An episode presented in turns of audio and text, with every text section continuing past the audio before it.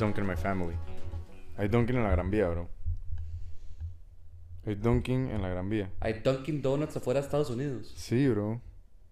Bro, Dunkin' is like home for me, bro. ¿Really? Sí. Pero it's home for many other people también. Dije, me acuerdo una vez que estaba yendo a esquiar con mi roommate y chucha tenía un Dunkin' enfrente y me la tiré de bueno. Dije, chucha, voy a buscar desayuno para nosotros, vaina. Cruzo al Dunkin', 6 a.m., bro. Te lo juro que parecía World War C. O sea, habían como cuatro homeless guys adentro, dije, just chilling, bro. Bueno, así son todos los coffee shops. O sea, como que Starbucks son los que yo voy y hay uno por, el- por donde yo me quedo en Miami y siempre, siempre que voy en la mañana con mi papá está lleno de homeless people y como y es gigante, es lo peor. Entonces parece que es como que como que it's run down, como que it's run by como que somebody stole the Starbucks, it's run by homeless people. You're like, what the fuck? Dije, who shall come into my quarters? Están los manes ahí. Te lo juro que una vez, brother, le dije a un, a un homeless, o sea, obviamente hay una rutina con esos manes. Tú solamente llegas y los manes te piden cash y tú les mientes en la cara y le dices que, bro, no tengo. Es Y- como no sé si has ido a México, ¿has ido a México? No, solo Cancún. Yo fui una vez a- eh, hace poco a México, bueno, el año pasado con mis amigos y fuimos a Playa del Carmen y al Oxxo que siempre íbamos eh, había siempre un homeless que te abría la puerta pero no te decía nada. Nada más te veía. te ab- Oxxo es una gasolinera. es como un 7-Eleven. es como un supermarket pequeñito, así como los que están en las gasolineras, Ajá. pero no necesariamente está en una gasolinera, como un Kmart. Ajá, ya. Y entonces siempre, o sea, te abría la puerta, te veía los ojos, te abría la puerta cuando entrabas y salías, pero no te decía nada. Y siempre el mismo homeless. Pero como por dos días fue el mismo. Y nosotros al principio pensamos que era que, que trabajaba ahí y que era como nada más un servicio que el Oxxo ofrecía, de como que le abría la puerta a los clientes. Pero después cambió y se volvió una viejita. Entonces dijimos como que there's no way que esta gente trabaje aquí. Porque maybe it's his mother, bro. I don't know. O- sea, no, porque los dos eran viejitos. O sea, como they were like, o sea, se veía que eran homeless. Bro, pero los homeless deberían empezar a hacer más vainas, weón. ¿No te parece? ¿En qué Como sentido? que they have so much time on their hands. Porque no dije aprenden un instrumento. They're just sitting there Sí, asking for pero, money. o sea, si van a hacer algo que hagan algo productivo, no aprender un instrumento. Porque aprender un instrumento no van a hacer nada. Puta, porque sería mejor caminar por una calle que tenga homeless people dije, tocando singing. rock, cantando, bro. Cantando así, singing in the rain. You walk and you got the music, high school musical en, No. en la calle, bro. No, lo que mucha gente dice es que deberían de aprender como a manejar cemento y todo ese tipo de cosas para que puedan como construir, como que ayudar a construir las ciudades. Lo pondría a un homeless a manejar cemento, bro. que, o sea, que aprenda. Que aprenda y, y pues sabes que, o sea, igual O sea, ¿y qué hacemos en, en Panamá? Los ponemos a limpiar los barcos del canal. Dije, la parte de abajo de los barcos. Bueno, ves, en Costa Rica se vuelven guachimanes, que son como que la gente que te, te cuida, entre comillas, el carro Claro. en la calle y tiene un vest y nada más. Y después te cobran. Y después te cobran, pero siempre uno llega y el maestro está durmiendo en su silla, se da cuenta que llegaste y es como que, "Ey, yo se lo cuido, jefe, yo se lo cuido. Y 20 minutos después te quieren pedir 20 dólares porque el maestro estuvo en su silla viendo el carro de a un kilómetro de lejos. Y si no te apuñalan. Ah, Por no, eso yo digo, sería me más ha cool. pasado que me golpean el carro. Sería más cool si ese bien cuidado simplemente. Por lo menos te pide plata cantando. O hace algo así por el estilo, bro. Qué necio con la Sí, el cantada. ma- el man o sea, saca- vos querés que te entretengan, vos querés Bro, que yo sea- solo quiero estar caminando en la calle que un homeless man whip out a fucking saxophone y el man empieza a tocar jazz en la mitad de la calle, bro.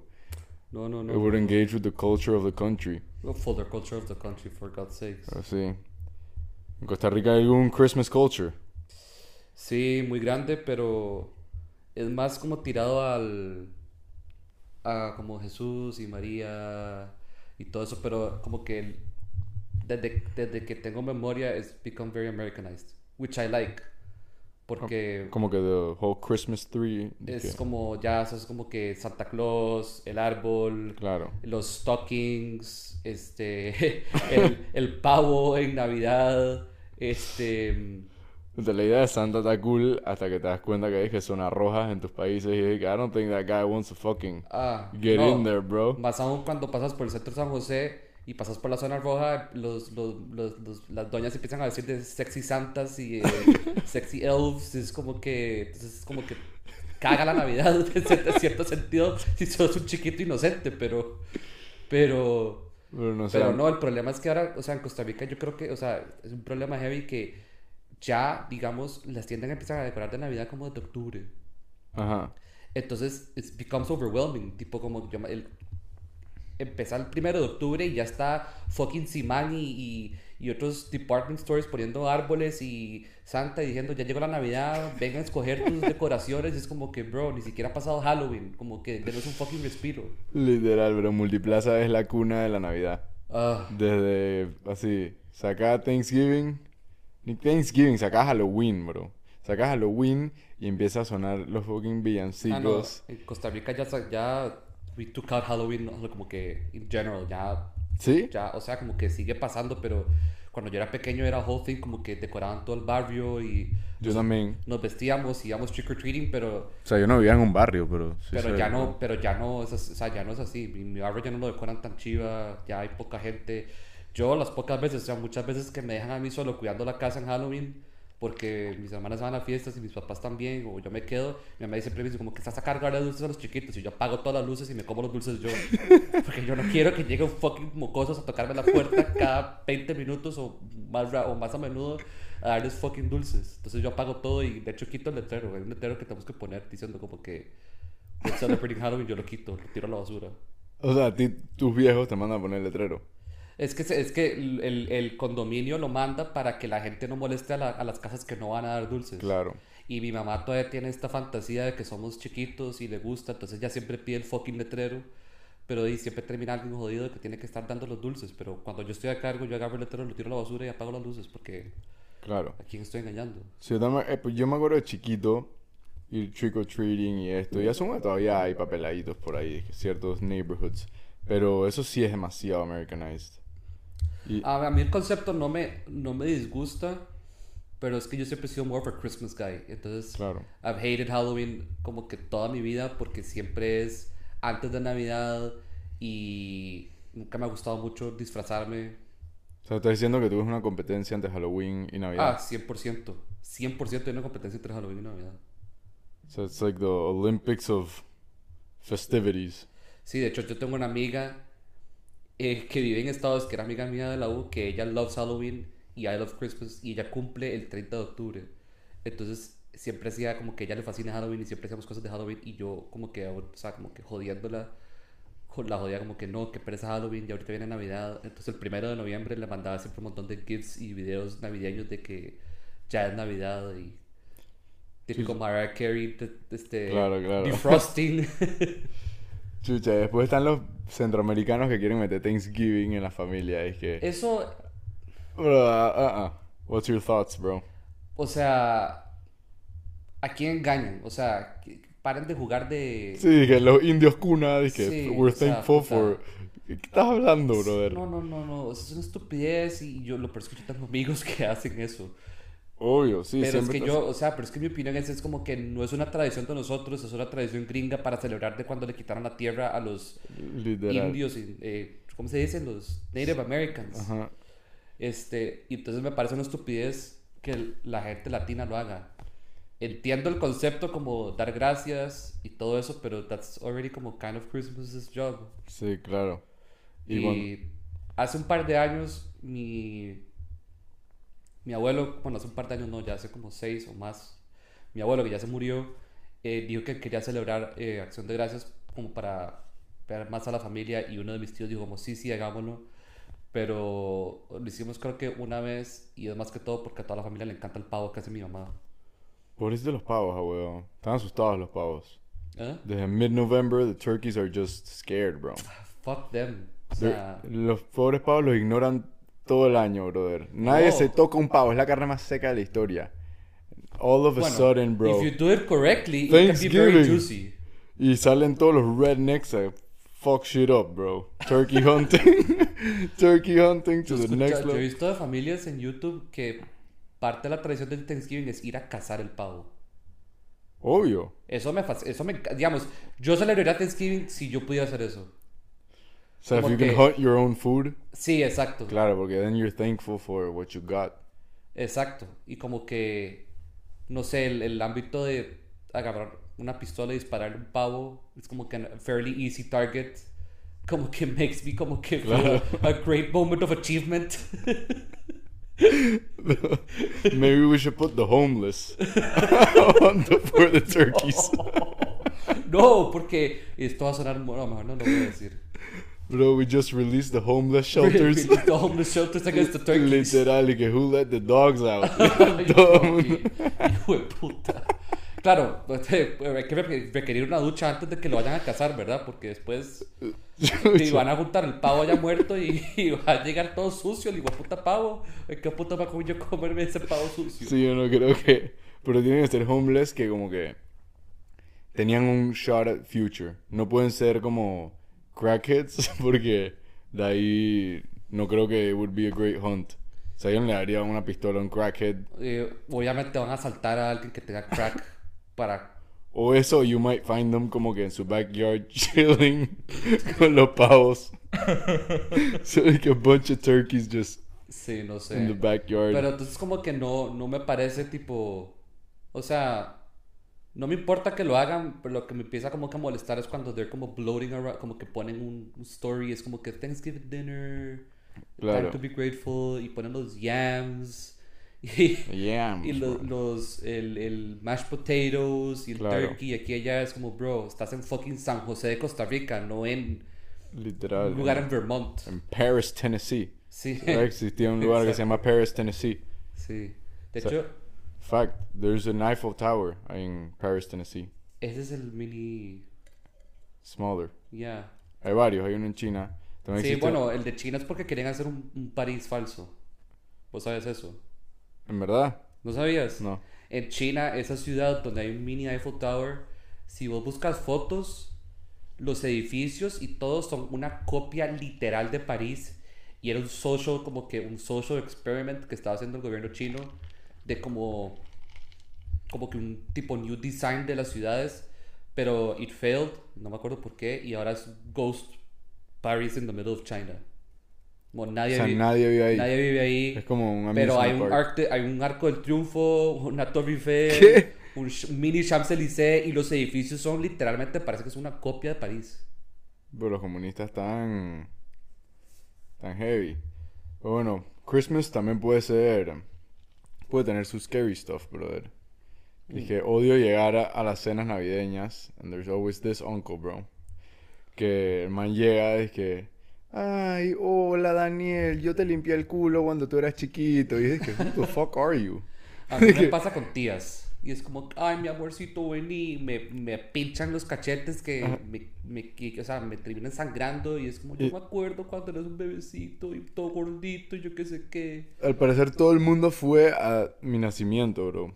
Todo el mundo es que, ay, yo te vi nacer. Bueno, del lado... ¿Cuánta gente estaba ahí, bro? En mi, ca- en mi caso sí fue un poco más heavy porque yo fui el primer nieto en nacer Ujú. del lado de la familia de mi mamá después de que se murió la abuelita Ay. de ella. Yo también, pero no se murió nadie. Pero yo sí fui el primero. O sea, yo fui el primero, pero la toda la familia de la mi mamá estaba como que depressed porque se acaba de morir la mamá de ellos, fairly young, que ellos no tuvieron papá porque el papá estaba separado de la familia por ciertas razones y entonces la mamá era como que everything. Y ella se murió porque se le murió uno de los hijos.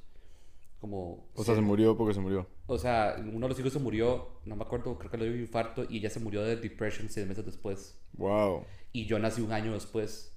Entonces, todos mis tíos abuelos, todos los hermanos de mi abuelita, cada vez que me ven me dicen que yo soy el, la persona favorita de ellos. Inclusive, o sea, inclusive enfrente a los nietos de ellos, yo siendo un... No sé cómo se dice el reverso, o sea, si son mis tíos abuelos, yo soy que el I get it. sobrino nieto. So- sobrino, sí. sobrino nieto. Yo creo que sobrino. Sí, bueno, soy el favorito porque yo les devolví la felicidad a ellos. Oye, tú estabilizaste. Fue como el No, literal, o sea, apparently yo le devolví la felicidad a toda la fucking familia. Entonces, o sea, como que me pasa cuando nos vemos todos, que es, es como que me dicen los cabos, como que, ay, yo te cuidaba siempre, yo te lo, yo te yo Claro. decía a tu mamá que te dejara porque yo te amaba y aquí y allá. Eso no me importa tanto porque lo que me importa es que después de eso lo usan de segue para ver, ¿y, y cómo van las, las mujeres? No, no, ¿Cuándo no vas a falta. tener una novia para chinearla? Y yo como que, dude, o sea, shut the fuck up. O sea, nada más stop. no quiero, no quiero hacer eso. Literal, se casa algún familiar tuyo y te empiezan a tirar el You're next. Sí, bueno, prole- el por dicha es que nadie, o, sea, los, mis primos, los, los nietos del- de mis tíos abuelos, eh, son men- todos menores que yo. O sea, yo soy the first. Entonces yo creo que por eso me tienen tanta presión, porque yo creo que es- ellos esperan que si alguien se va a casar pronto, va a ser yo. Claro. El problema es que di, no tengo ni prospect, entonces... ¿Y tú eres el mayor de los dos lados? Yo soy el mayor del lado de mi mamá nada más. Del lado de mi papá soy el tercero. Ya, son big families, los dos, ¿o no? No, del lado de mi papá somos un very small family. Solo tengo un tío y él tiene dos hijos, a mis dos primos. Y, y ya, eso es todo. Y eh, estaba mi abuelito, pero se murió este año. Y entonces queda mi abuelita, pero estaba muy enferma, tiene Alzheimer. Entonces somos nosotros, literalmente somos nosotros nueve. Del lado de mi mamá sí somos un huge family. Huge, huge Claro. family porque ella tiene dos hermanos y ellos tienen, uno tiene dos hijos, el otro tiene tres, pero son mucho menores que yo. Pero además que la familia ella es muy cercana, como los primos hermanos de ella son muy cercanos a ella. Ok. Entonces nosotros somos muy cercanos a ellos también. Entonces es como un big extended family. Y Ok. todos ellos llegan a Navidad a mi casa. A tu casa, o sea, you host the shit show. Sí, pero no not only the big shit show, the small shit show too. So every, o sea, every Christmas thing in my family se hace en mi casa. Entonces yo me tengo que levantar el 24 de diciembre a las como 9 de la mañana a ayudar a hacer el almuerzo porque di, no, no, la- las muchachas ya se fueron para vacaciones Claro. y después poner la mesa, todo, bla, bla, bla, bla. Llega la familia, comemos, nos quedamos tomando como hasta las 5 de la tarde y después toque como que crashear una hora porque después en la noche llega el resto de la gente. Y yo estoy a cargo del pavo, entonces yo tengo que estar cuidando el fucking pavo todo el día. Ah, tú eres el man del pavo entonces. ¿Ah? Tú eres el man del pavo. Sí, bueno, mi- una de mis hermanas y yo, porque mi mamá ya, tipo, se cansa mucho, entonces, y ella dijo como que una yo, como, yo creo que este año no voy a hacer pavo, y nosotros dijimos como, no, o sea, usted no puede no hacer pavo. Claro. Nadie vendría a, la- nadie vendría a Navidad. Can't be no turkey, bro. Sí, exacto. Entonces yo aprendí a hacer el pavo con una de mis hermanas. Entonces ella y yo lo preparamos en la mañana y lo ponemos al horno. Solo que hay que, o sea, tienes que hacerle como cuidado cada media hora. Entonces es a long process. Demanding ese, ese pavo. Digo, puta pavo es fucking demanding, pero once you get to eat it, it's fucking juicy as fuck. Ah, digo, si no queda todo seco, es verdad. No, no, es que eso es lo que te iba a decir. Y all los- cold. No, no, no. O sea, if you do it well, you eat a fucking juicy turkey amazing. Parte Sí. con, le pones el caldo, el, Claro. el gravy. Sí, no, de mi lado, Christmas celebrating. Si somos, yo soy el nieto mayor, somos tres. Pero de tu lado, ¿celebran? De mi lado, mamá, sí. ¿Se lo celebran? Pero en mi casa hay arbolito de Navidad, papá. Para que respete. Pero ustedes no son judíos. Sí, pero mi mamá tiene su Christmas background. Oh. Entonces, obviamente vamos a la casa de mi abuela. eh, extended family. Ahí sí son mil primos.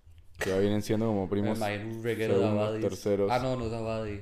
Mm, No, no, no, son Ferrer. Sí, sí, del lado de tu mamá. Son bastantes chiquillos conociendo. Solamente llegas y nacieron un par más y they drop more and more and more and more.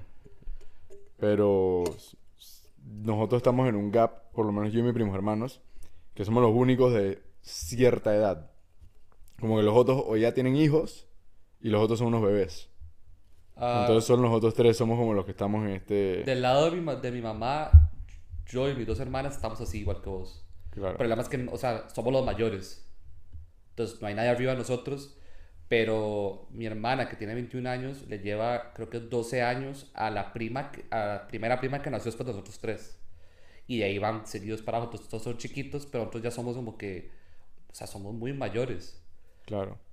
Y allá no hay esa cultura de, por lo menos en Panamá el 24 de diciembre, no sé si era así antes, pero por lo menos growing up y ahorita eh, se sale durísimo. Sabes que la fiesta más grande del año es Navidad. Hannah me dijo que es así. Tipo, como que tradición de ellos es, de ustedes, de lo que me dijo fue que es, o sea, cenar, bla, bla, y después cada quien se va por su parte a pegarse la peda del año. Y obviamente, o sea, como estás pasando las 12, en teoría, porque tiran fuegos artificiales, todo el ¿Qué mundo sale... cosa, los fuegos artificiales y Latinoamérica en Navidad? ¿Qué se pagan los fuegos artificiales en Latinoamérica en general? No, o sea, O sea, no, no, no, no, no, no, no, wait a second, bro. Cada oportunidad que hay para tirar un fuego artificial, sí, pero lo que- tiran. Es que, why not? Eso está en nuestra sangre, brother. Por alguna Obvio. razón hay algo Bueno, en ese, Hablando de fuegos artificiales. ese sonido de balas que simplemente nos Bro, encanta. eh, hablando de fuegos artificiales, nosotros en 24 en Costa Rica se hace mucho. Es como si fuera Año Nuevo. A las 12, la noche a las 12 se empiezan a tirar fuegos artificiales. Sí, Como sí, si fuera sí. New Year's. Mi abuelo, del lado materno, siempre compraba un vergazo de fuegos artificiales. Así, pero, o sea, el mae llegaba a mi casa eh, eh, para la cena y yo tenía que ayudarlo a bajar y en, la- la- el, en el trunk del carro él tenía suficientes fuegos artificiales para lit up China. O sea, te lo juro. Y entonces nosotros empezamos a tirar un montón. Y, to- y uno de nuestros vecinos se empezó a picar. Y entonces empezaron a tirar fuegos artificiales. Y empezamos como un non-spoken of competition de que teníamos que tirar los mejores fuegos artificiales del barrio. Porque siempre que empezábamos nosotros, empezaba un vecino nosotros. Ajá. Solo que nunca sabíamos, nunca, nunca hablamos nada con el vecino, nunca pasó nada. Era como un. Era un- unspoken. Era un self-made competition de mi Ajá. familia.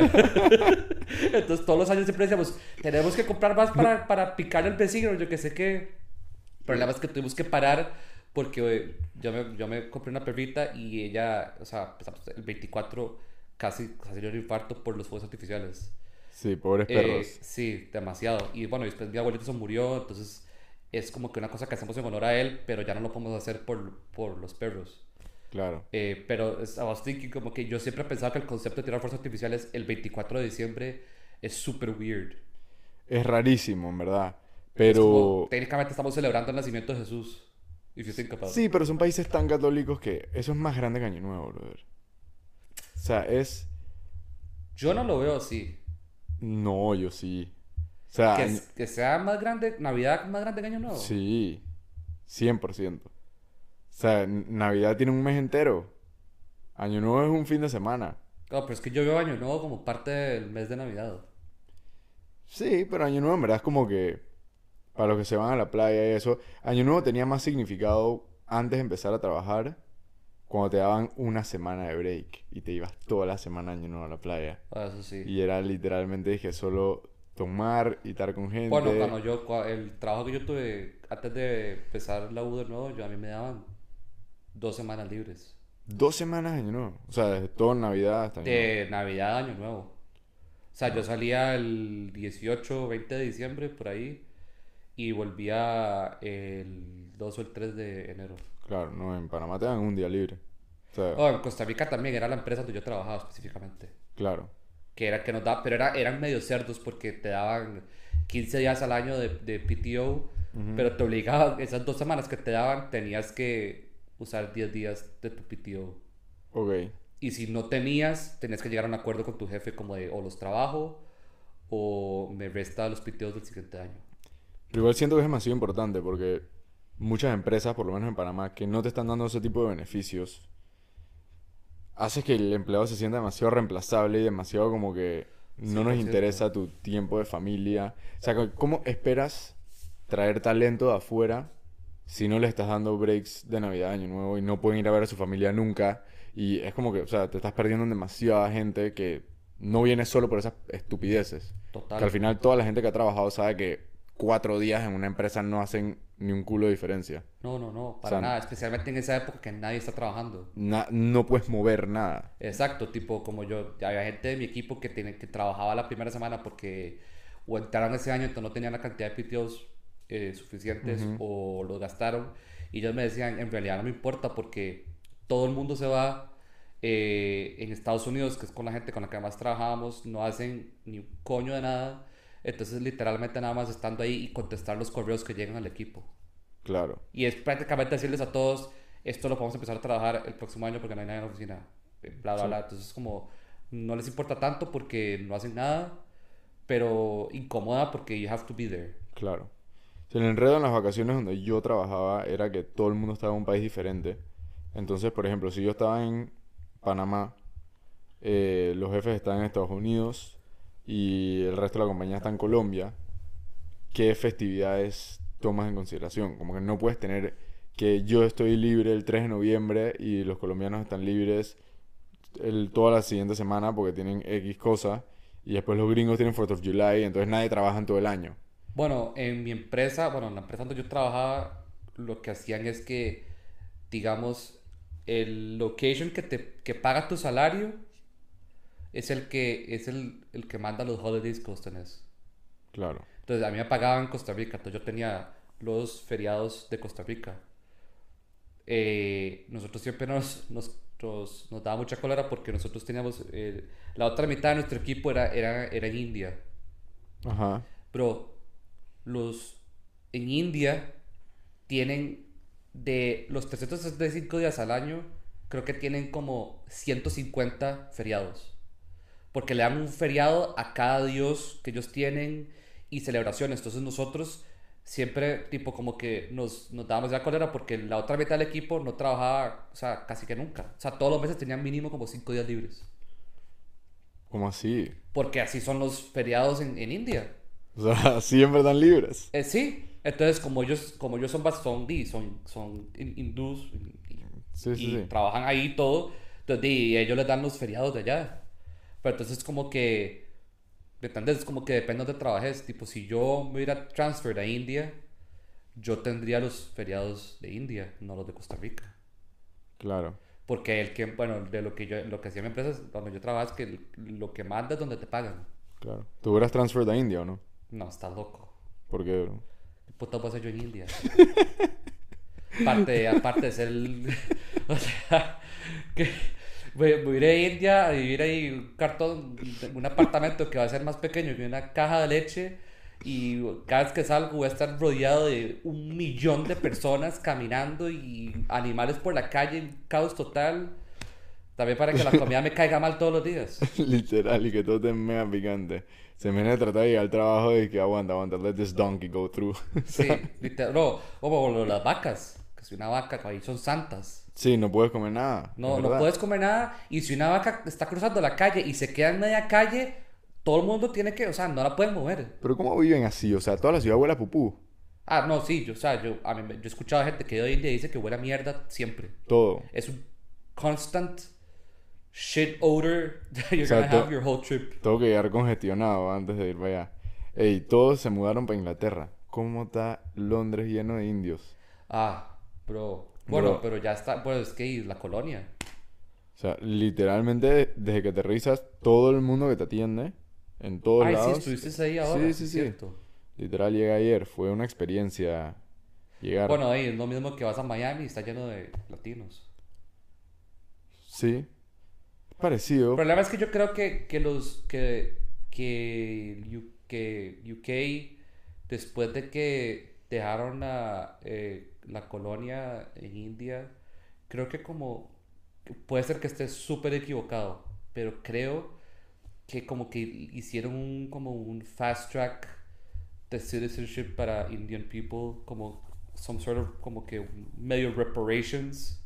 Claro, yo sí creo que hay algo de eso. Entonces yo creo que yo creo que por eso es que hay tantos hindús ahí. Claro, eso sí. bueno, es- y el primer ministro. Eso sí. Y también they're super good workers. Ah. sí. O sea, son increíbles. El otro día vi un dato, eh, yo se lo mandé a mi papá, que tenía por decir todas las, todas las empresas más grandes del mundo. Todos los CEOs son either Indian, Indian descendants o with Indian parents. Digo, hay que calcular esos odds con la cantidad de reproducciones que tienen al año. Eso esos estamos manes, hablando de un país de 1 billion people. O sea, one billion or more, bro. Creo que son more. Pero you can have, o sea, ve a, ve a China, ellos tienen 1 billion también, pero vos no ves a las empresas del mundo Sí, como... pero esos manes están Es- ocup- ocupados haciendo ciudades falsas, bro. haciendo un San José. Oh, ¿ves? Un San José, Costa Rica, en China. ¿Ves? Podrían mandar a los homeless people al París de, al París de China. Puede ser, para que lo poblen. ¿Sí? Sí. A ver si lo testean. ¿Sí? Yo no creo que les gustaría, por lo menos a los de Panamá no les gustaría. Los, los hombres de Panamá Que les muy gusta. fancy. No, no, no, a ellos les gusta quedarse en sus mismos barrios. Eh, yo desde que me gradué de la escuela está el mismo homeless con la misma pierna dañada. O sea, what's wrong with this guy's homeostasis, bro? Dije, Pero es que ¿a dónde se va a ir? no sé, ¿cómo que a dónde se va a ir? De, obviamente que se va a quedar en la misma esquina toda la vida, porque ¿dónde putas va a ir? Todas las esquinas son iguales. No, puede caminar, no sé, a otra parte de Panamá. ¿A qué? Conocer, eh, test out his luck, maybe en otras partes. Ahí. Pero, ¿Cómo ellos, ellos no pueden ni siquiera comprar un tiquete de bus? ¿Cómo se van a mover de un lado del país al otro? Caminando. Ah, ok. Super no, que va a tener que arrastrar el pie.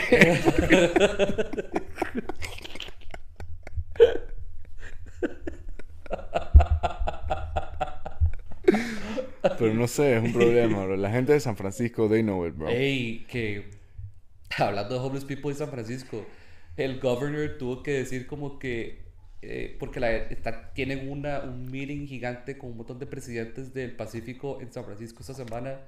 Y la gente estaba quejando de they're cleaning up the, the city. Y el governor literalmente llegó y era como yes we're cleaning up the city. ¿Sí? como que he admitted it. Y después como que le dio la vuelta como que ah es una cosa que tenemos que hacer bla bla.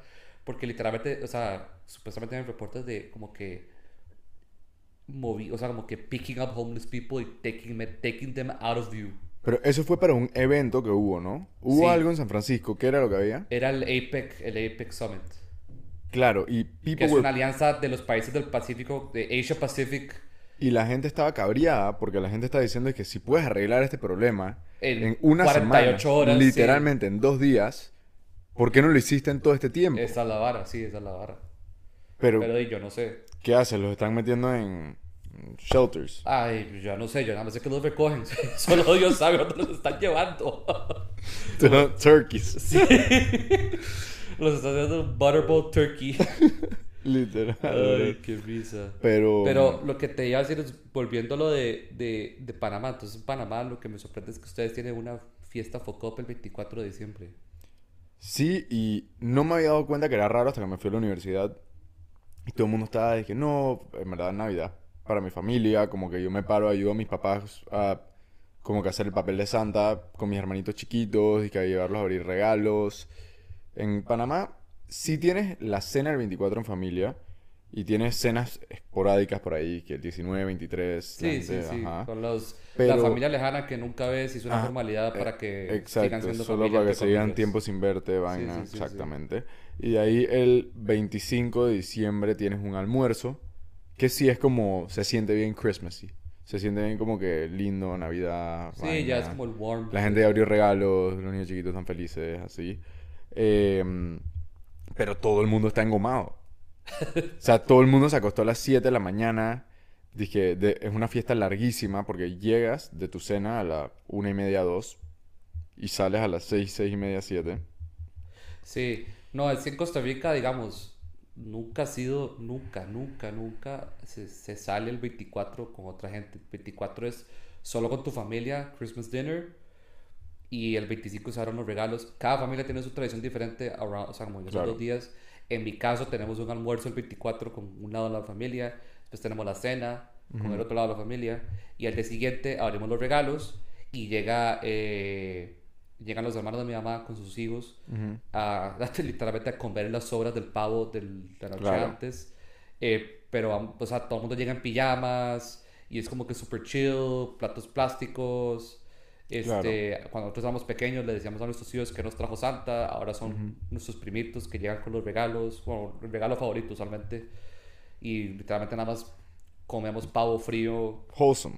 Exacto. That's Pavo what it's frío supposed to be. con pan y con el y con el gravy y después ya, o sea, cada quien se va a su casa como a las 12 de la de- o a la 1 de la tarde, porque es tipo brunch, informal brunch if you will, y después ya todo el mundo, literalmente todo el mundo colapsa. Y, o sea, cada quien, en mi caso, mi familia, cada quien se va a Claro. su cuarto y no nos vamos a hablar hasta el día siguiente. Sí, a mí me encantaba esa vaina. Como que a los 15, 16 años te Sí. daban tu juego el 25 de PlayStation y te quedabas jugando toda Ah, la tarde no, qué encerrado en tu cuarto. Nadie te jodía, Nadie te day off, sabías que te ibas a ir a la playa después. Sí. Y en la escuela estabas en una vacación eterna. No sé, bueno, por lo menos yo estaba en escuela gringa, tenía un mes. Yo también. Ahí. Sí, yo también. Y ahí tenías dos meses en summer, summer gringo, pues, en, Sí, a agosto. ¿eran dos meses o era un poquito más, yo creo? No, sí, eran dos meses, perdón. Estaba pensando en el summer de la U. No, no, sí, no, dos ese sí es más largo. Pero en Panamá no es así. O sea, en Panamá en verdad tú tienes desde diciembre hasta febrero, casi marzo, libre. Sí, las escuelas, pana, eh, Las las escuelas escuelas en Costa Rica es igual. Igual que las universidades de Costa Rica. En las universidades en Costa Rica te dan, te dan libre, las públicas te dan libre como de finales de noviembre, principios de diciembre hasta mediados de marzo. Demasiado tiempo. Son como tres meses, cuatro meses casi que... Demasiado no tiempo. nada. Y siento que la gente se dio cuenta más en su último año de escuela antes de irse a la universidad. O se graduaron en diciembre y tuvieron desde diciembre hasta septiembre haciendo absolutamente nada. Sí, no, total. Yo no hice nada. Bueno, es que, bueno, vos te graduaste del cole en Yo, mayo. yo me voy de mayo y me fui en septiembre. O sea, ah, yo me sí, yo fui- igual. Bueno, yo me fui en agosto. Yo Claro. en agosto. Pero, por ejemplo, los compañeros míos, mis amigos que se quedaron en Costa Rica estudiando, ellos estuvieron libre de mayo, junio del 2017 hasta marzo del 2018. Qué locura. Porque hasta ese entonces, los que iban a las, a las- los que fueron a las universidades públicas entraban hasta ese entonces. Entonces, muchos lo que hacen es que se meten a- en la Universidad Nacional a Distancia. Ujú. Es así, eh, yo no sé. Y entonces lo que hacen es, es como un remote university. Entonces eh, adelantan las, las clases generales para cuando Claro. entren a la universidad, ya todo bien. Pero entonces en Costa Rica, digamos, o sea, pues hacemos eso, pero no hacemos, nadie sale el 24 de la noche de fiesta, nadie, ¿me entiendes? Todo de familia. Y- Lo que ha pasado últimamente es que se, está haciendo, se están haciendo varias fiestas grandes el 23 en la noche. Ok. Tipo, el año pasado, creo que fue mi primera vez, primera vez que yo fui a una fiesta el 23 y, y obviamente yo llegué el 24 como a las 5 de la mañana hecho mierda Claro. a levantarme 4 horas después a hacer el fucking pavo. Pero ahí no te metes con Jesús. Ahí estás saliendo el día antes, estás relax y pasa tu goma tranquilo. Bueno, pero si lo pensabas, el 24 saliendo es una celebración a Jesús. Sí, pero que Jesus was born, so I'm gonna get shit-faced. De why not? He saved your life. Bueno, you could I- say it like that. Dude, he could turn water into wine, so who's the alcoholic here? I, I, I don't know if people are thinking about that. Obviamente pero- que no, lo único que quiere es ir a tomar alcohol y ya.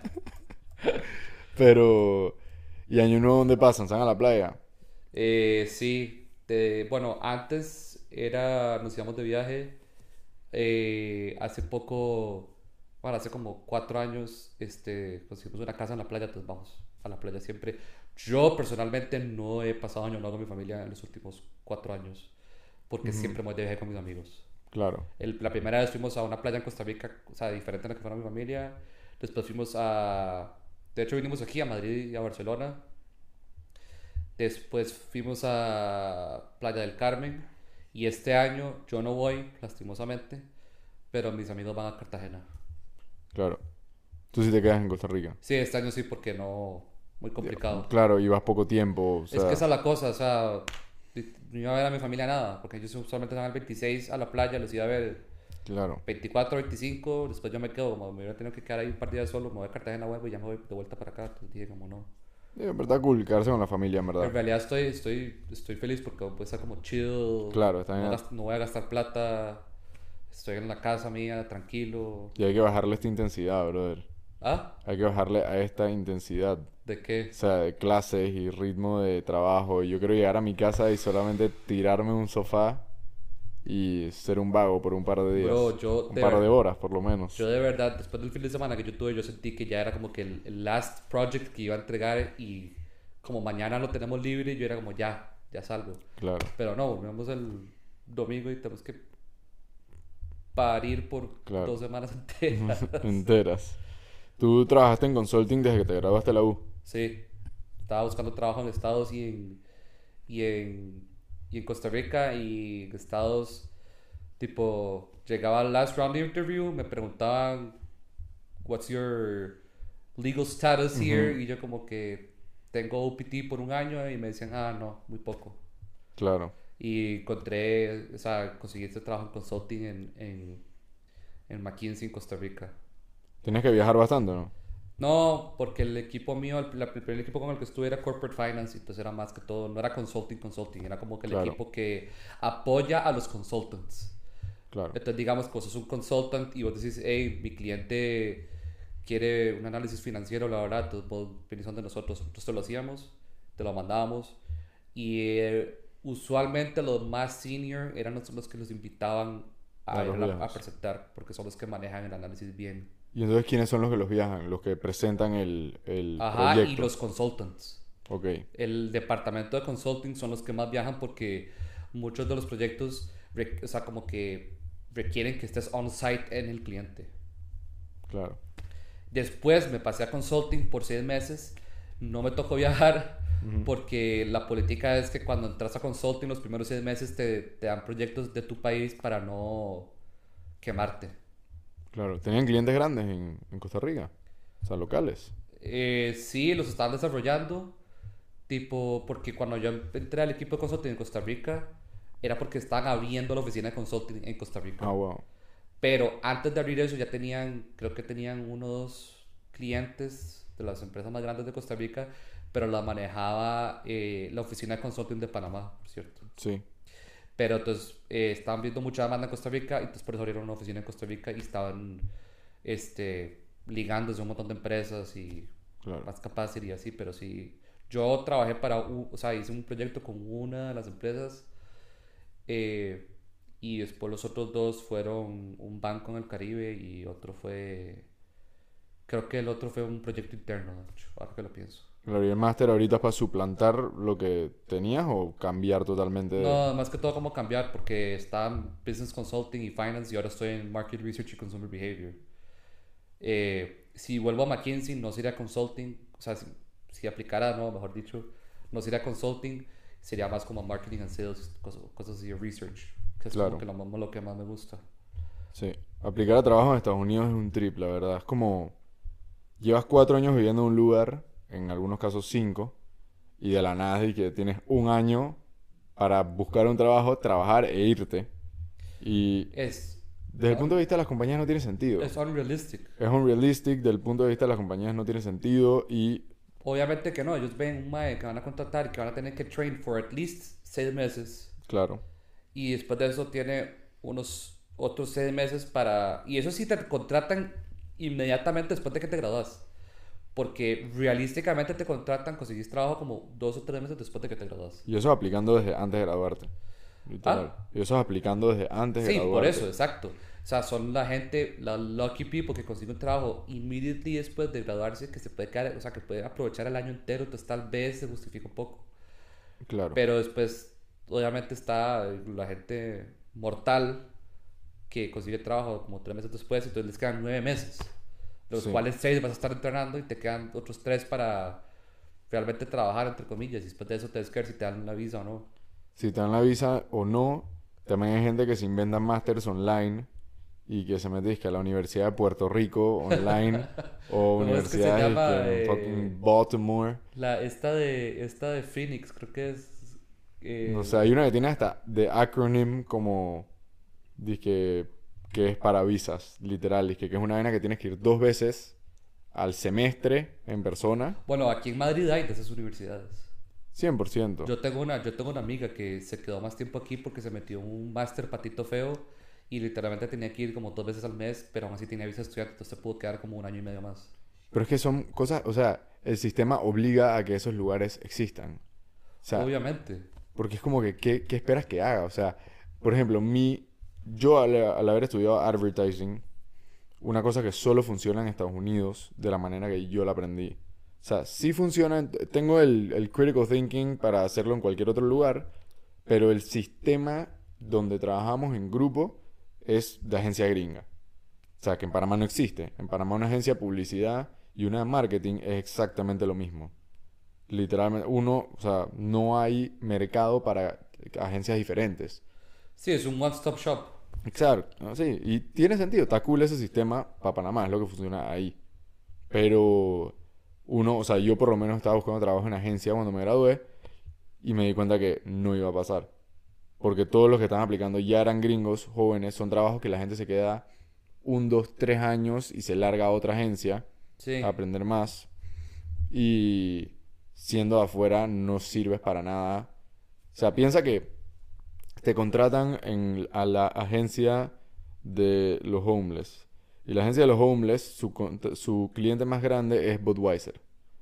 Entonces, tú como copywriter tienes que convertirte en la voz de Budweiser. O sea, tú le haces toda la publicidad, tienes que escribirles todo. Y no sirve de nada que tú te vuelvas la voz de Budweiser por nueve meses y después te vayas y tengas que buscar otro copywriter y cambie todo. No, total. Y es que también hay que pensar que, o sea, también están los, los, las, las carreras que son STEM. Entonces ellos- esa gente tiene tres años. Sí. Que esa es la gente que usualmente las compañías buscan. La gente que las compañías buscan para contratar porque se pueden quedar más tiempo. Claro, Otra cosa es, por ejemplo, que yo he visto mucha gente que hace es que se va a hacer un máster inmediatamente después de graduarse Y el máster que consiguen está somehow designated as STEM. Ok. Tipo, por ejemplo, hay marketing masters que son STEM designated. Porque tienen, no sé, una vara de analytics metida ahí. Ujú. De hecho, yo me enteré este fin de semana que el máster mío, este año es la primera vez que está en el, en el Business School de nuestra universidad. ¿Ah, sí? Mi máster, antes de este año, estaba en el School of Science and Technology. Yo creo que el mío está en Science and Technology todavía. No, porque si no, no estarías en... en- No, o sea, no estoy seguro, pero por lo menos puede ser el mismo cuento que el tuyo. Porque si salía como en un calendario antes, o sea, viejo de años anteriores, salía Science and Technology. Bueno, imagínate que mi ID dice eh, School of Science and Technology todavía. Claro, Y ellos nos dijeron que es como, ustedes están en el Business School, pero es que todavía no se, no se ha podido, no se ha cambiado como a nivel, yo que sé qué. Entonces, y en Estados Unidos, las universidades que tienen un máster que se puede equivaler al mío, todos son STEM designated. claro. Entonces, es como, ¿me entiendes? Como que con los másters es un poco más fácil porque no necesariamente tienes que ser un engineer o un economist o estudiar O sea, más variedad. o medicina para tener STEM designated. O sea, si tú haces un máster, quedémonos en el tema de Estados Unidos porque es lo más como estandarizado. Si es un máster que es STEM, te dan OPT de tres años Sí. solo con hacer un máster de un año. Sí. Ah, wow, eso ya es un mejor deal. Ah, sí, total. Lo único sea- es que lo único es que you forfeit el OPT de tu bachelor's. Pero ahí es Claro. un año. Porque tienes que hacerlo de una vez. Porque tienes que hacerlo de una vez. Si no, ya pierdes Bueno, el- o sea, lo- bueno, si conseguís trabajo. apliques de nuevo. si no conseguís ¿verdad? trabajo, puedes quedarte el año, los nueve meses o whatever lo que vayas a trabajar y después hacer el máster. Pero si empezás el máster justo después de que te gradúas, you forfeit your OPT. Porque en realidad no estás buscando trabajo. Claro, El problema es que no sale tan mal porque digamos que ese año extra que te dan es el tuyo del máster y después tienes tres años para quedarte. claro. Después. ¿Qué has notado de, de diferencia en estudiar en Washington versus estudiar acá? O sea, como el US lifestyle versus estar acá. Bro, para mí lo más grande es la, la UMIA en Estados, y yo creo que eso es como una cosa muy común en Estados Unidos, es que los profesores y la administración son very hands off de los Ujú. estudiantes. Sí, Tipo, te dicen, obviamente, obviamente, te, te decir como que tiene que ir a clases, tiene que hacer este trabajo, bla, bla, bla, Ujú. bla, bla, bla. Siento que nuestra U es muy metida en nosotros, en el sentido de, por ejemplo, que nos obligan a sentarnos a tener este permanent seating charts todo el año que vamos a estar aquí. Que nos obligan a hacerlo de quickly, por ejemplo. claro. Quickly es un sistema de attendance que pone un QR al comienzo de todas las clases y toca escanearlo en los primeros cinco minutos si no estás ausente. O sea, llegas al minuto 6 y estás fuera, como si no hubieras ido. Sí, entonces es como, es una. Es como que se meten mucho en, en- especialmente para nosotros que somos máster, tipo, mi argumento es, ya somos, entre comillas, maduros y adultos, y si yo no quiero ir a clase un día, it's on me. Tipo, obviamente está bien que pongan un máximo de ausencias, pero que sea tan, y, si yo me quiero sentar en un lado de la clase y en el otro, o sea, ¿qué importa? Claro. Y yo le pregunté a una de administración y me dijeron que era porque evitar dramas. Evitar dramas. Bro, y lo peor es que los... O sea, otra cosa, que también nos ponen los grupos que ellos nos ponen para cada term. Ujú. Me enteré que el último term nosotros escogemos los grupos. Sí, Que es como que, ok, querés evitar drama poniendo un, un permanent seating chart, pero a la misma vez nos vas a dejar escoger nuestros propios grupos, which is definitely gonna cause some drama. claro. Sí, yo a la vez, o sea, para irme de lo que estás hablando, siento que le ponen demasiado énfasis, para bien o para mal, a cómo trabajar en grupo. Siento que en, por un lado, he podido conocer a mucho más gente que lo que conocí en mis clases en Estados Unidos.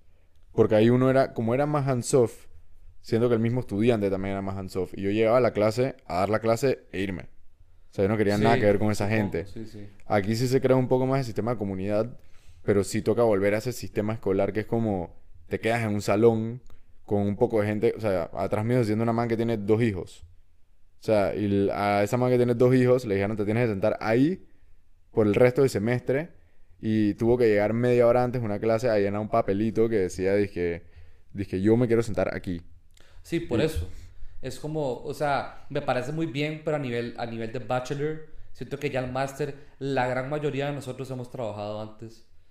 Eh, y ellos dicen que es como para, para ayudarnos a aprender que cuando trabajamos nos van a poner grupos que nosotros no queremos o así, pero la gran mayoría de nosotros ya, ya tuvo un trabajo, ya sabemos que es esa experiencia. Pero bueno, Y siento eso que, siento que es la única, o sea, como que la diferencia más grande que siento entre, a- entre Estados y aquí. sí, académicamente. En mi universidad también era muy diferente porque era una universidad enorme y mis primeros años fueron clases de 300 personas. O decís que la tuya era como que cuatro veces la mía. Probablemente. En mi universidad habían casi 30.000 personas, contando gente online y masters. Sí, en la mía eran como, no, eh, como 15 creo, Sí, yo creo que should be around ¿verdad? como Por ahí, 12, no sé, 15. sí. Y era full en la... Bueno, esta también está en la ciudad, pero antes estabas en plena ciudad, calles principales llenas de carros, llenas de gente ¿Cómo caminando. Literalmente era todo por todos lados en todo el tiempo. Y sí me acuerdo que tomaban attendance, pero no me acuerdo que era un tema. Para nada. O sea, ya después, con clases chiquitas, tú querías ir a las clases. O sea, Sí. tú querías contribuir y eso, pero en las grandes tú podías decir, no lo voy, que pasa es que eh, lo que me pasaba a mí, por ejemplo, bueno, mi experiencia es que a nivel de universidad tenían el attendance policy que era no puedes faltar a más de, creo que era cuatro clases al semestre, por clase. Las que eran más importantes les ponían más, las pass fail era X. Pero adentro de eso había profesores que no tomaban attendance. Claro, Aunque la clase de ellos sí tenía el attendance policy, los profes les valía verga. claro, se lo ponían a todos. Es, o no, nada más no lo metían en la nota. O sea, como que ellos decían al principio, vean, yo no voy a tomar attendance, ustedes son adultos, si ustedes, si ustedes no quieren venir, es problema de ustedes porque no van a aprender, no es problema mío. Entonces no lo metían en la nota del todo. Tipo, el participation era lo que participabas en la clase. Entonces, obviamente, si no ibas, ni ese día no ibas a tener puntos. O el profesor no se iba a acordar de vos, pero yo no, no les importaba. Tipo, yo tuve una clase que yo falté la mitad de las clases. Y se suponía que no podía faltar a más de cuatro. Claro. Entonces era como, ¿me entiendes? Es como aquí es pues, más, más formal en ese sentido. No me molesta tanto lo del attendance porque sí siento que es importante. Lo que me molesta más es como lo del sitting chart permanente. Claro. Tal vez un poco lo de sentimiento- los grupos. ¿Sabes qué me molesta también? Que si un día no puedo ir a clase porque estoy enfermo o porque, no sé, Sí. me voy temprano a, a mi Te casa a pasó Costa una Rica, tragedia, así, lo que sea. tengo que mandarle correo a la administración, no al profesor. Sí, sí, sí. Eso, eso, eso es lo que más, o sea, me revienta, porque obviamente los de la administración van a decir como no, Sí. pero el profesor perfectamente puede decir como así, no se preocupe. Claro, porque es un human connection con un profesor, no con alguien que no, nunca habla en Exacto, tu vida. y yo no sé qué, qué speech se tenían antes de este año, pero todo esto lo están implementando este año. Y es rarísimo porque la gente que paga un máster, porque la mayoría de la gente que está ahí, que ya tiene 30 años, se está pagando su propio máster. Ey, si no quieren ir a la clase, Es problema de ellos. es, su plata, o sea, Es, es su plata y es su pérdida de aprendizaje para ese día. literalmente. Tipo, ¿qué le afecta a la universidad? Nada. Yo no sé qué fue. Yo, para mí que la, la universidad tuvo un problema muy pesado De en los años, últimos años porque todo esto del, del sitting chart y lo de quickly, lo del attendance y lo de los grupos y lo de mandar correo al academic este, eh, a la administración y que bajaron la cantidad de ausencias que podamos tener, todo esto lo implementaron este año. Sí, fact. Fact. O sea, tal vez yo creo que el sitting chart mm, sí estuvo antes, pero todo lo que es en términos de attendance, incluyendo Quickly, lo implementaron este año, pero for a fact. Claro. Tipo, ¿no te, ¿no te acuerdas que todos los profes nos decían que lo de Quickly lo estaba, que era la primera vez que lo estaban haciendo, entonces por eso es que Sí, sí, sí. tanto? Qué verguero. Es impresionante cómo los profesores, y creo que esto es en todas las universidades, cómo no pueden usar computadoras. Es como que son expertos en su materia y en todas las otras vainas no, no pueden hablar, no saben más nada. O sea, la- los primeros meses, no sé si te acuerdas, nadie podía setear la, el fucking proyector. Que Yumo tenía que, que hacerlo para ellos siempre. Literal, we had this one Asian kid in the class que tenía que setear el Zoom para toda la gente que estaba ausente, que no le había llevado la visa. y el profesor dije, no entiendo, no sé hacerlo. ¿Hay alguien ahí o no hay alguien ahí? O sea, era, en verdad es impresionante. Qué risa. ¿Cómo no están briefed en Zoom? Dije, ¿Y cómo no están briefed en usar la computadora a la clase, por Dios? O sea, son lugares donde van a estar trabajando todo, la- todo el fucking año. Si tú quieres que yo venga preparado, prepárate tú también. Que vas a Exacto. venir ¿Qué tengo despistado. ¿Por qué tengo que llegar yo a setearle a usted la computadora? Tuvimos una vez un, a el Mr. Juan Briz, tuvimos un profesor eh, que llegaba a las clases sin saber qué tenía que decir, qué estaba dando. Era como si lo metieran en una clase de italiano y el man en su vida había hablado italiano. Y la verdad que era demasiado impresionante tener que lidiar con ese man. Yo honestamente, esa clase, no sé cómo explicar el nivel de gasto de tiempo que era esa clase. Yo soy fiel creyente que no, o sea, ¿cómo explico esto? No va a ser malo con el man, pero si tú no sabes dar la clase, no puedes esperar que la gente preste atención. Dije, no puedes esperar que yo no me esté burlando de que eres calvo si tú no sabes enseñarme, tú no sabes enseñarme la materia, brother. O sea, era una clase, y lo peor era demasiado interesante, o sea, era strategic marketing, ¿no? Ah, es que ese tema nunca me ha... O sea, mi marketing pero- puro nunca me ha llamado Pero, mucho la pero atención. tiene su, su potencial, o sea, tiene algo que sacarle a eso. No, es importante, es Claro. importante. Pero es que eso, o sea, era una, era una estupidez de clase, era... Pero por él, por, Por su él. manera, por su manera de enseñar y por su lack of teaching knowledge. Yo me he dado cuenta demasiado en, más en el máster que en otra cosa, porque siento que en undergrad todavía estás muy pelado para darte cuenta.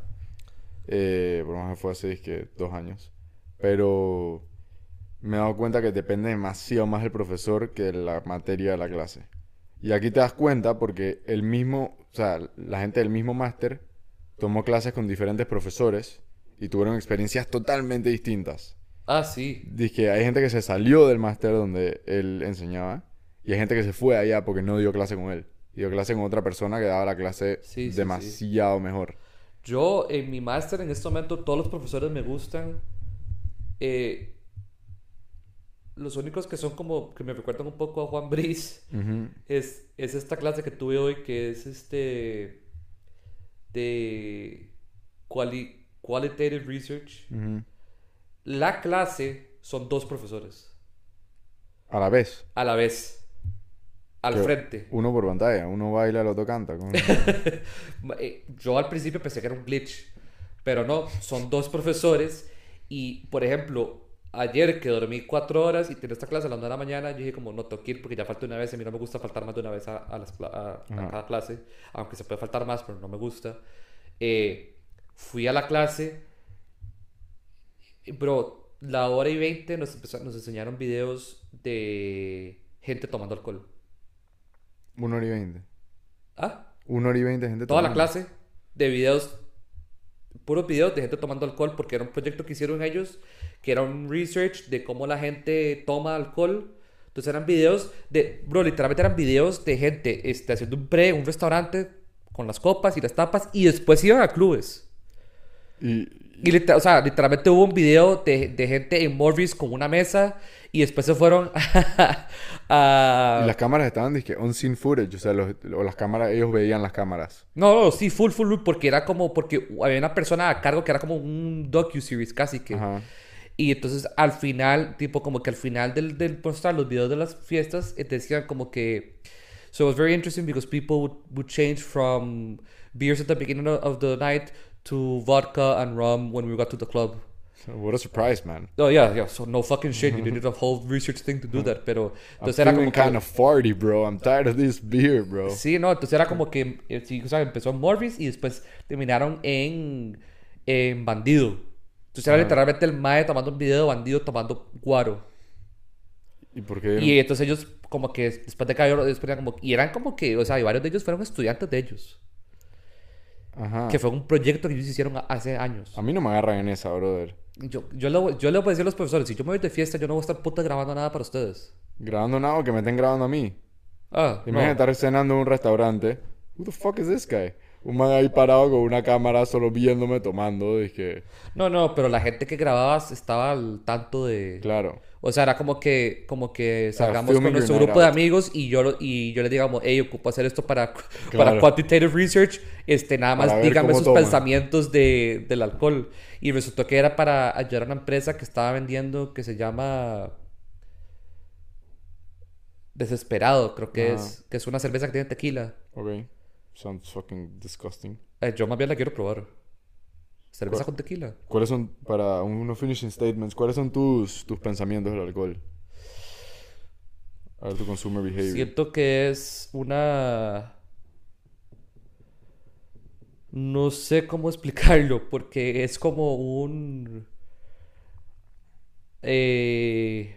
Puta, como... No sé, siento que es una parte de la vida, una parte como que de la vida que nos ayuda a como salir de lo normal, pero es una cosa como que tienes que tenerle mucho cuidado. Como un... You have to be careful con cómo lo manejas, cuándo lo tomas, todo ese tipo de cosas, pero tampoco todo mentira, o sea, a mí me encanta salir a tomar con mis amigos, inclusive yo tomo vino solo en la casa entre semana, no creas que también un montón de copas, ¿verdad? Pero es como una copa con la cena. Pero sí, o sea, no me parece malo, pero sí, o sea, eso sí. He tenido mis experiencias locas con el alcohol, que he aprendido mis lecciones, pero aún así no me veo tipo como que no tomando nunca en mi vida, a menos que tenga que hacerlo por alguna razón médica. Claro. El alcohol es una de esas vainas como tan, que se volvió tan mainstream que ya a nadie le importa lo malo que es. Ah, Sí, 100%. Como que hablando de las masas, pues obviamente están los health fanatics y la Sí, gente que no, se llama con el después alcohol. Hay, hay gente que nada más no le gusta el sabor al alcohol. Claro. Eh, Pero es impresionante que es que te estás envenenando, bro. Y dije que, yeah, this is fun.